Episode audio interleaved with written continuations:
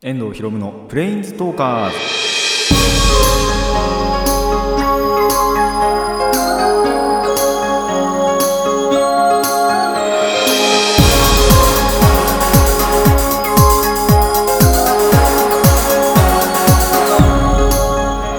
ラジオの前の皆さんこんにちは。遠藤ひろむのプレインズトーカーズパーソナリティの遠藤ひろむです。この番組はデジタルゲームよりもアナログゲーム派っていうのはもうねえんだな。あのアニメゲーム声優が大好きなこの僕遠藤ひろむがマジック・ザ・ギャザリングのプレインズ・ウォーカーがいろいろな次元を旅するがごとくいろいろなジャンルの話をする番組です。あのー最近の気候どうなってんですかね。まあまあまあ暑くなっていくのは分かるじゃないですか。で結構30度、まあ、前後ぐらい行く日っていうのが増えたと思うんですけどやけに涼しい日っていうのがあるんですよねたまに。まあなんだろう春が戻ってくるっていう感じがちょっとあるんですけどまあ嬉しいんですよ。やっぱそれぐらいの気候ってすごいちょうどいいじゃないですか。春とか秋とかって。だからちょうどいいんですけど悪いってわけじゃないんですよ。だけどあの戻るなら一言言ってからあの戻ってほしいなみたいな。春にちょっと明日は春になりますよみたいな。そういうのちょっとあの一言言ってほしいなって思うんですよね。あのそうしないとやっぱ服とかあの夏だなって思って半袖で行ったらすげえ涼しくてむしろ寒いぐらいみたいな。半袖じゃあねやっぱりあの春って寒いと思うんで。そういう日まあそんな極端な時っていうのはなかったと思うんですけどただやっぱそういうことあるから天気予報見ないとダメかなみたいな。いや天気予報見てねえのかよって話でもあるんですけど。まあ見てるはずなんですけどね。ただあーあれかな。携帯のアプリの方で見ちゃってるからやっぱちょっとずれたりしてんのかなっていう感じはあるんですけども。まあ気温ぐらいチェックしてあの服は決めようかなと思います。ちょっとそんな季節感漂うっていうかそういう話がちょっと後でありますのでそちらのお話も楽しみにしていてください。それでは始めていきましょう。遠藤ひろむのプレインズトーカーズ。今回も Let's Planes Talk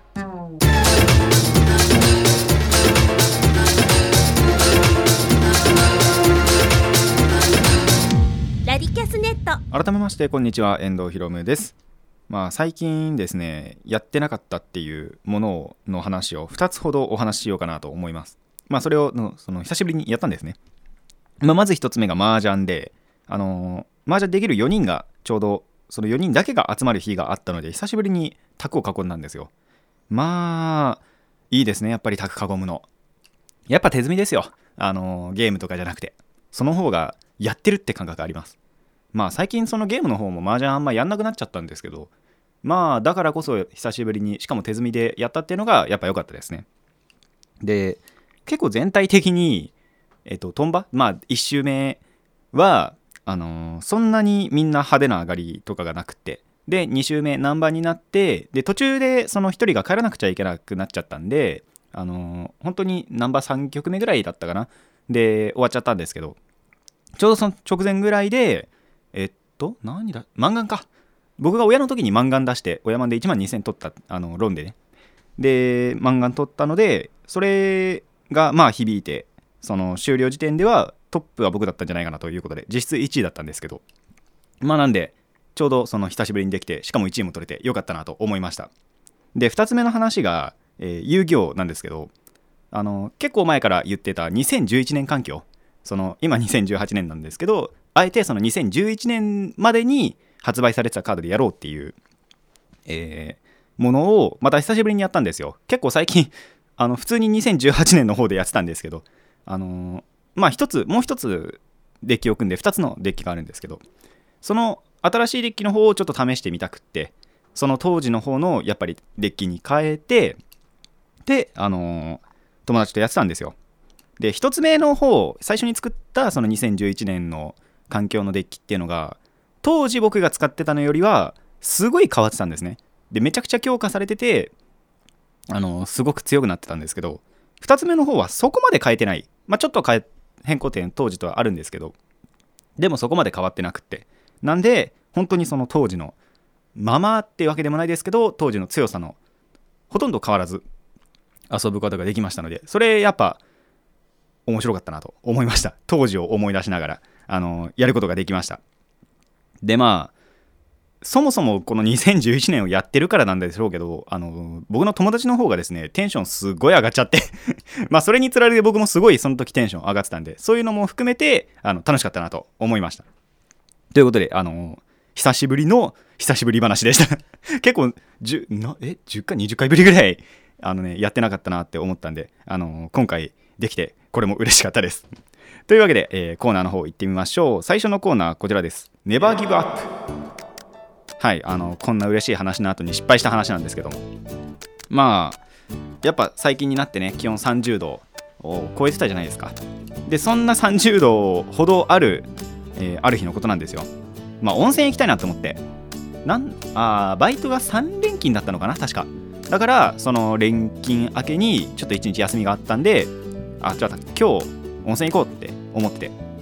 でただその温泉行くだけじゃその午前中からね朝一で行ってもあんまり面白くねえなって思って最初はバッティングセンター行こうと思ってたんですよ。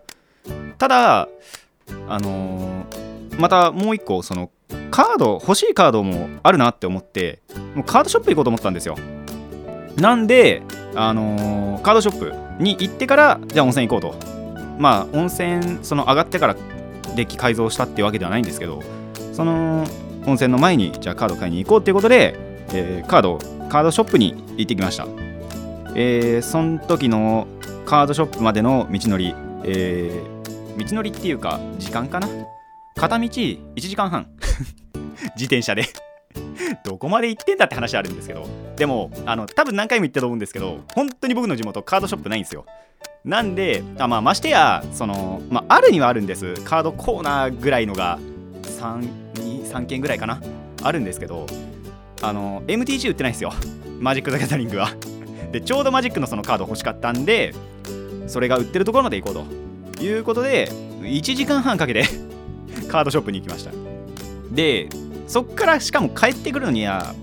またその上り坂とかのえっと部分があるんで2時間ぐらいかかって合計3時間半かかってたんですね。これやべえなみたいな。いうことででもその3時間半かけて往復しての、えー、温泉に行けてまあ温泉は本当に気持ちよかったです。でまあ3時間半じゃないですか。でチャリまあほとんどあのこぎっぱなしまあ途中歩いかな。歩いっていうところもあるんですけど。でその後温泉っていうのもあってもう日焼けがえらいことになってたんですよ。もう家帰あの温泉は直接行ったんですけどそこからまた温泉から家に帰ってきて改めて確認したら腕真っ赤っかででそ本当に面白いのがハンドル焼けしてたんですよね今度は。ちょえちょうど1回前か。あのー、前回腕時計焼けをしたっていう話をしたじゃないですか。その腕時計したままえっとどこ行ったんだっけ？あれん時はえー、っとああ中井二宮行った時か。二宮行った時にその腕時計しながら行ったら30度回って腕時計焼けしたっていう話をしたんですけど今度はハンドル焼けっていうのをしてまあ皆さんあの自転車のハンドル想像してみてください。それ握るじゃないですか。ってなると手の甲の方は焼けるじゃないですか。指の方は下に行くんで白いんですよ。っていうのをフローで気づいて その手の甲だけ真っ暗なのに指先がすげえ白いっていうそんな特殊な日焼けの仕方をしました。まあ腕時計焼けもなかなか珍しいっちゃ珍しいんですけど。あのそういうところがあったのでですね皆さんあのまあやることはほとんどないと思うんですけどえっと、やるときはですね、この自転車で、まあ、旅で、ちょうどその夏なんていう季節の時は、ちゃんと日焼け止めを塗ってから、えー、この旅をしましょう。以上、ネバーギブアップでした。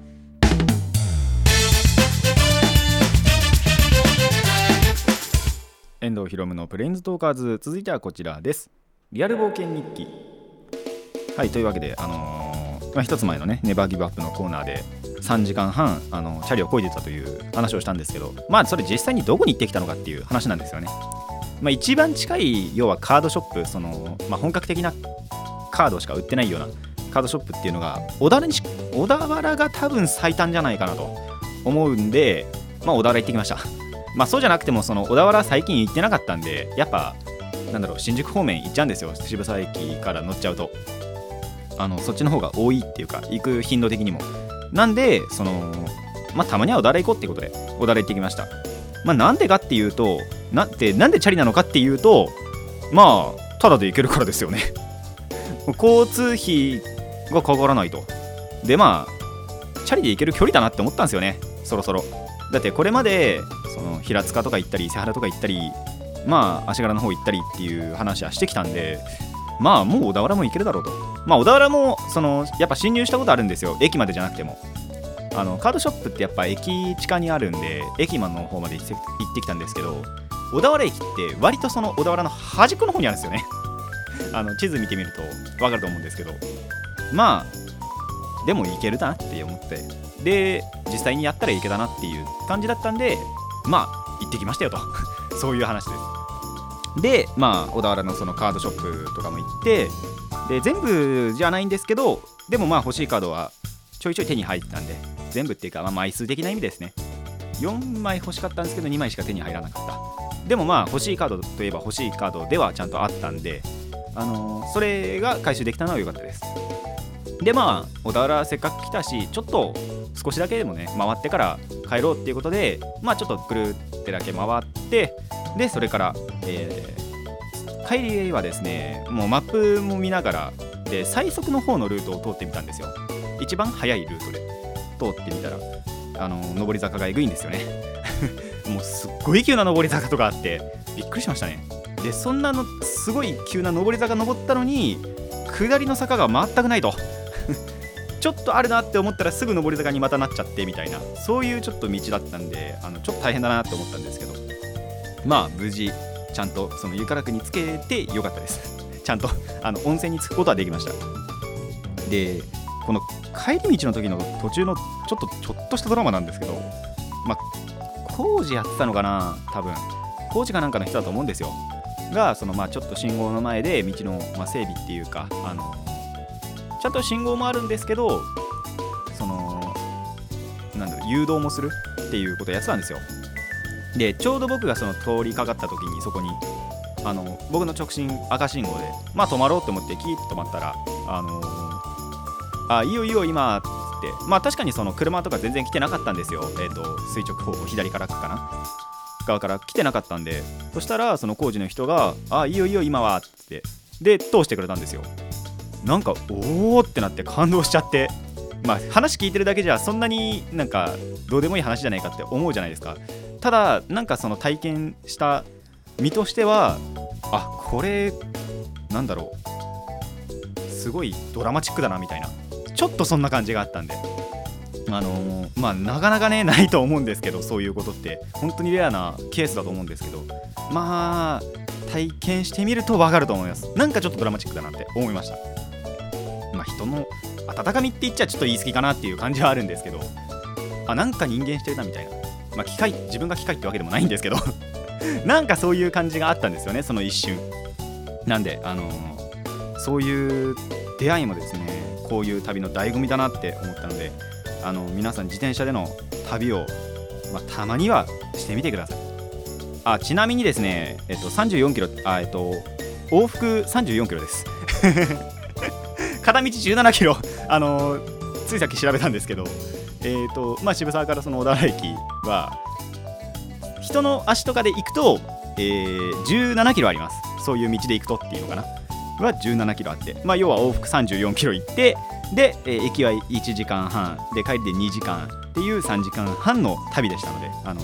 まあ、ここまでしろっていう話ではないんですけども、あの皆さん自転車での旅というのはたまにはしてみてください、えーただですねこの夏場にやるという時は、えーしっかり水分とそして日焼け止めお忘れなきよう お願いします。以上リアル冒険日記でした。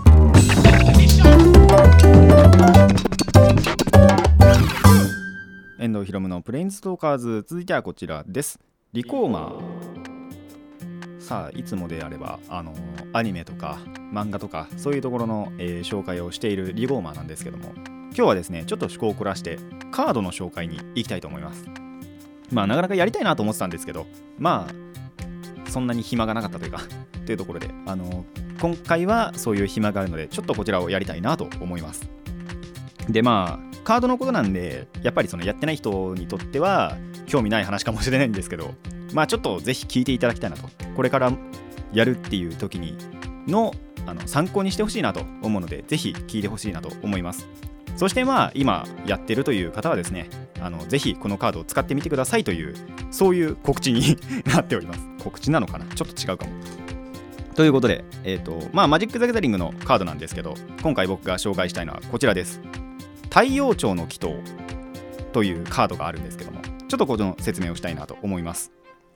えーまずこのカードどういうカードかっていうと、えーまあ呪文。エンチャントという呪文ですね。これ1回置くとまあ基本的には場を離れずにその効果を発揮し続けるっていう、まあ、エンチャントという類のカードです。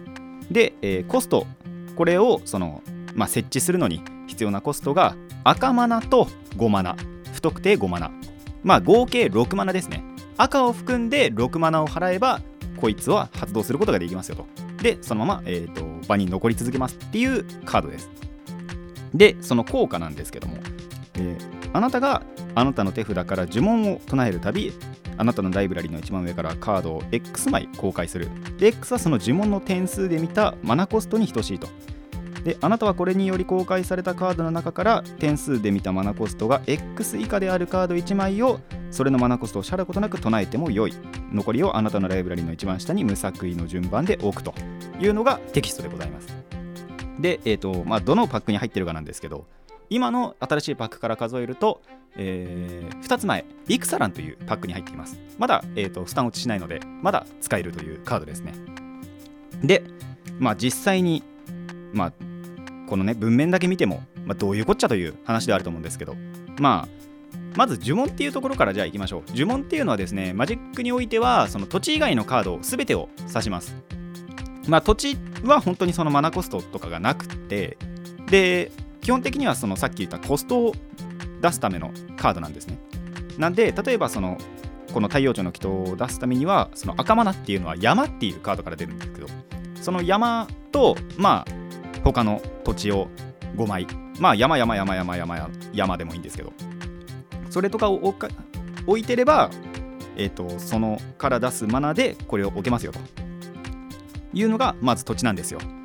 でそれ以外のカードえっ、とクリーチャーまあこれがなんだろう他のところで言ってもモンスターとかって言われるんですけどまあそのパワーとかえっ、と体力タフネスっていうのを持っていて戦闘とかをしてくれる。まあたまにちゃんと効果を持ったクリーチャーもいてたまにじゃねえな。もう普通は効果持ってる。クリーチャーがいてその効果も発動できると。やっぱりその死んじゃいやすいんですよね。戦闘の部分もあるし他のまあこれから紹介するソーサリーとかインスタントとかそういうのの効果も受けやすいんでまあ場持ちというとちょっと悪いかもしれないんですけどでもまあゲームの核になるものそれがクリーチャーですね。と、えーインスタントソーサリー。これはちょっとなんだろうな1回使い切りの呪文みたいな。1回使うともう墓地に送られるけどその1回の効果を、まあ、何回も適用できる。例えばそのドローをするっていう効果であれば発動すればドローできるし破壊するっていう効果であれば発動してクリチャーなんか破壊みたいなっていうのが、まあ、インスタントとソーサリーソーサリーは自分のターンでしか使えなくってインスタントは相手のターンでもてか自由なタイミングで使えるっていうのが強みです。まあ他にもアーティファクト。まあアーティファクトは何て言えばいいのかな。ブクリーチャーとエンチャントの中間みたいな感じですかね。その結構独自で効果を発揮するものも多かったりしてエンチャントに近いんですけど結構破壊されやすさでもそのクリーチャーと同じぐらい破壊されてしまいやすいみたいな。まあ物質っていうのかな。それが一番 しっくりくるみたいな。アンティークアンティークともまた違うか。まあそんな感じで、えーとまあ、アーティファクトというものやあとプレインズウォーカーっていう、まあ、自分の味方となって戦ってくれる存在もいます。それも大体呪文っていうあまあ全部ひっくるめて呪文というんですね。そういうのを加味して、えーこの太陽庁の祈祷を見ていくと、まあ、まずじゃあ3マナぐらいの呪文を唱えましたよと。これまあ太陽庁さっき、えー、と赤含め5マナ赤含め6マナなんでこれの点数で見たマナコストが6マナなんですけどじゃあそれじゃないこれをもうすでに設置しておいてる中で3マナを唱えましたと。そしたら、えーデッキの上から3枚をめくります。これが、えーとえーライブラリーの一番上からカードを X 枚公開するっていう部分ですね。でさらにその中からその点数で見たマナコストが X 以下今は3です。のカードを追加で唱えることができるっていうそういう効果なんですよ。まあうまくいけば1枚唱えるとそれが2枚になる。そういう感じのカードになっています。もちろんその違うカードでもいいんですけどその A という3マナの呪文を唱えてデッキから B がめくりました。そしたらその B を唱えてもいいっていう。まあそういう感じの効果ですね。なんでもう普通に使ってる分には自分に恩恵だけしかないんですよ。で相手はこれ使うことできないんでその同じのを所持していないと。っていうところがこのカードの強みです。で今3マナで言ったんですけど例えばこれが7マナだったらどうなるか。まあ A という7マナのジャージも唱えました。じゃあ太陽町のその効果で7枚めくりますと。でその中から、まあ、7マナ以下。これ何でもいいんですけど例えばこれで0マナ唱えてもいいですしまあさそのまま7マナがあればそれを唱えてもいいしみたいな。それがえっ、ー、と点数で見たマナコストが X 以下であるカード1枚をそれのマナコストを支払うことなく唱えても良いという部分なんですね。で唱えなかったカードはもちろん唱えなくてもいいんですよ。これその仮にあっても唱えなくてもいいっていう。で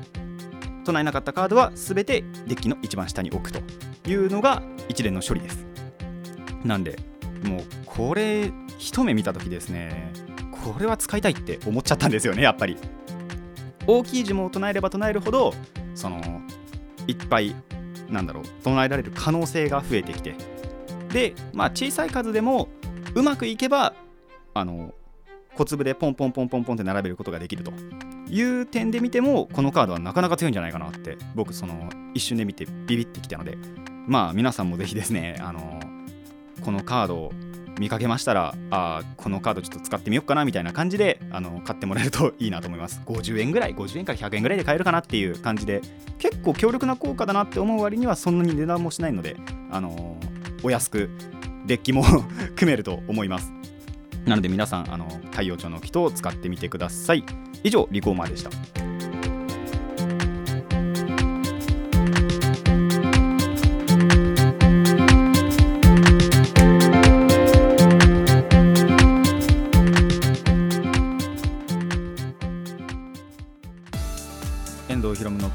カーズそろそろお別れの時間になってまいりました。あの遊戯王の話のところなんですけど、まあ、やっぱ2011年の環境も面白いんですけど最近のところ、まあ、その2018年今の現在の環境のデッキが3つ、まあ、基本的にメインで使うのが3つとか4つぐらいしかない4つもねえのかな？12のそうですね3つぐらいしかないんですよ確か僕。なんでやっぱあんまり面白くないんですよね。僕の友達で1人その10個以上持ってる人がいてそいつのデッキをたまに借りたりもするんですけど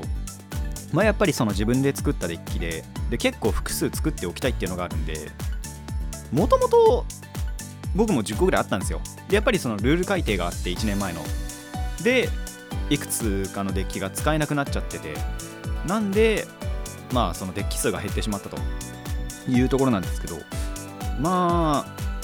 またその新しいルールに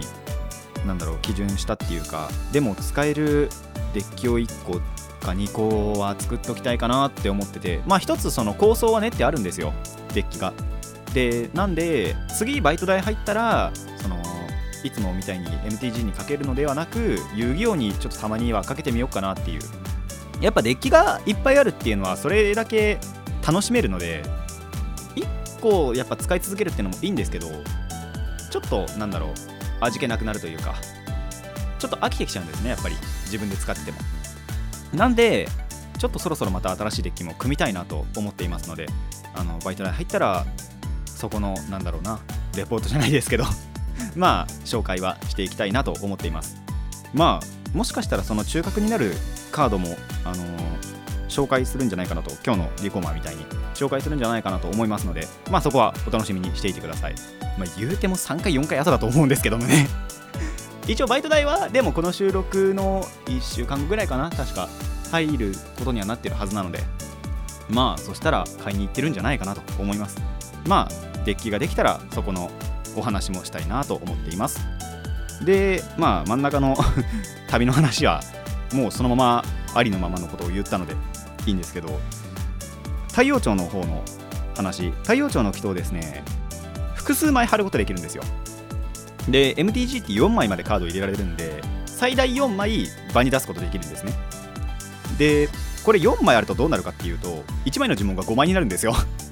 これすげえなと思って。本当に発動しちゃえばアドの塊なのであのー、でエンチャントだから割られにくい。結構そのエンチャントを破壊するっていう系のカードもないことじゃないないことはないんですけど数で言うとやっぱり少ないんですね。なんでそういう面で見てもやっぱりこのカードって強いなっていう感じが本当にするので、まあ、設置に6マナその発動まずこのカードを発動するって時の6マナっていうのを用意さえすればまああとは強いんじゃないかなと思いますので。まあ相性いいのは僕がちょうど組んでるのは赤緑。緑っていうのがそのマナ土地を加速したりそもそもそのマナクリって呼ばれるマナを出してくれるコストを出してくれるクリーチャーっていうのが結構いたりするのでそこで組み合わせると安定してで結構早めだと3ターン目4ターン目6マナその土地っていうのは基本的に1ターンに1枚しか出せないんですけどそのマナクリっていうのも含めれば3ターン4ターンぐらいで、あの、設置ができて次のターンからポンポンポンみたいなっていうことも不可能ではない話なのでそういうのもですね、あの、考えてデッキ構築をしていきたいなと思っております。まあこれと合わせて紹介したいのが本当はもう1枚あってあの似たようなカードで原初の嵐だっけな？確か合ってると思うんだけど原初の嵐エターリッツカードが いるんですね。まあこれクリーチャーなんですけどこれもそのデッキトップあいたいたいたいたそのデッキトップから、えーと、呪文をタダで唱えれるっていう効果を持っていてでしかもこれ相手の呪文も取ることができるのがすごい面白くってたまにその相手が使ってる切り札的存在をエターリで寝取ってっていうことがあったりもするのでどうしよっかなこれ次回紹介してみよっかな。まあ気が向いたらこの原始の嵐エターリというのもこれちょっと同時に入れてるんですけどあの原始の嵐エターリというカードもですね結構強い割には安い カードなのであのおすすめしたいなと思います。まあぜひ皆さんもまずは太陽町に祈りを捧げてアドを稼ぎまくってください。あアドってアドバンテージのことで。まあカードゲーム界では結構使われる言葉なんですけどその自分に利益があるときは基本的にアド、まあ、アドバンテージのことを略してアドって言ったりして。でもし自分が不利益になった時はディスアドって言ったりもするのであのこういうところの言葉も使いつつ カードゲームライフを楽しんでください。それでは今回はここまでといたしましょう。遠藤ひろむのプレインズトーカーズ。ここまでのお相手は遠藤ひろむでした。また次回もレッツプレインズトーク。